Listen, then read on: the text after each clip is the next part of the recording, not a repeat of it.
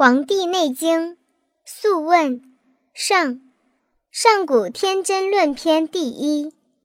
昔在黄帝，生而神灵，弱而能言，幼而徇齐，长而敦敏，成而登天。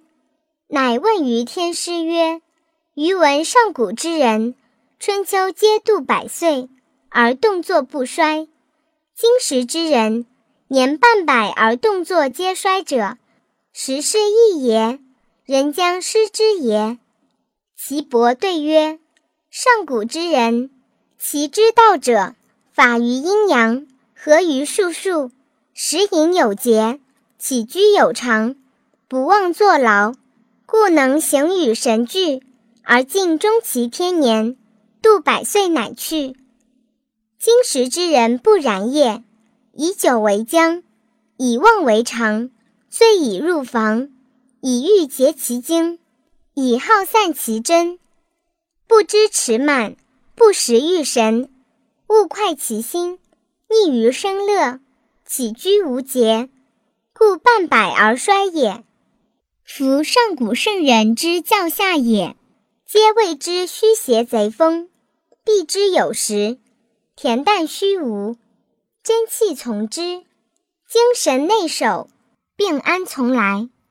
是以志闲而少欲，心安而不惧，行劳而不倦，气从以顺，各从其欲，皆得所愿。故美其食，任其服，乐其俗，高下不相慕。其名故曰朴。是以嗜欲不能劳其目。淫邪不能惑其心，于志贤不孝，不惧于物，故合于道。所以能年皆度百岁而动作不衰者，以其德全不危也。帝曰：人年老而无子者，财力尽也，将天数然也。岐伯曰：女子七岁，肾气盛，齿更发长。